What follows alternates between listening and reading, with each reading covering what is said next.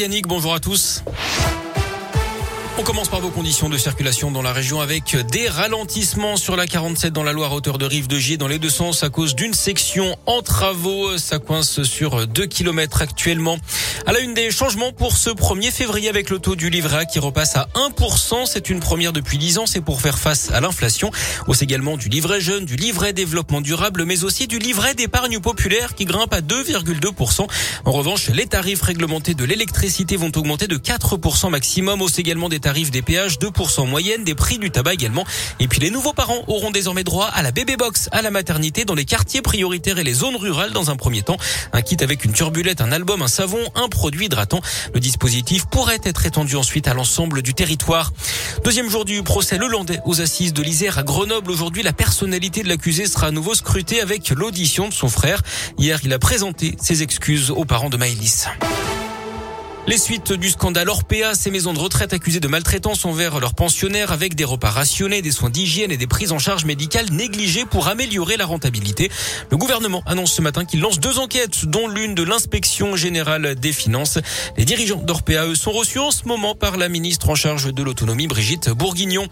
Une manifestation à Pôle emploi. Aujourd'hui, les agents de la région sont invités à faire grève à l'appel de plusieurs syndicats pour dénoncer la dégradation des conditions de travail et réclamer des hausses de salaire.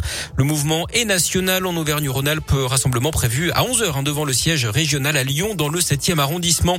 Nouvelle manifestation également des agents du social et du médico-social aujourd'hui. Appel à la grève au niveau national. À Clermont, rendez-vous en ce moment devant le conseil départemental. C'est le cas également à Saint-Etienne devant le siège de l'agence régionale de santé. Ce sera à 14h à Bourg-en-Bresse et à Lyon. Les agents veulent une meilleure reconnaissance salariale et plus de moyens humains. Les saisies de stupéfiants ont atteint des sommets l'an dernier. 115 tonnes de drogue interceptées par les douanes, plus 30 en un an. Les saisies de cocaïne, par exemple, ont doublé. Hausse également des saisies de cannabis, d'héroïne et d'ecstasy.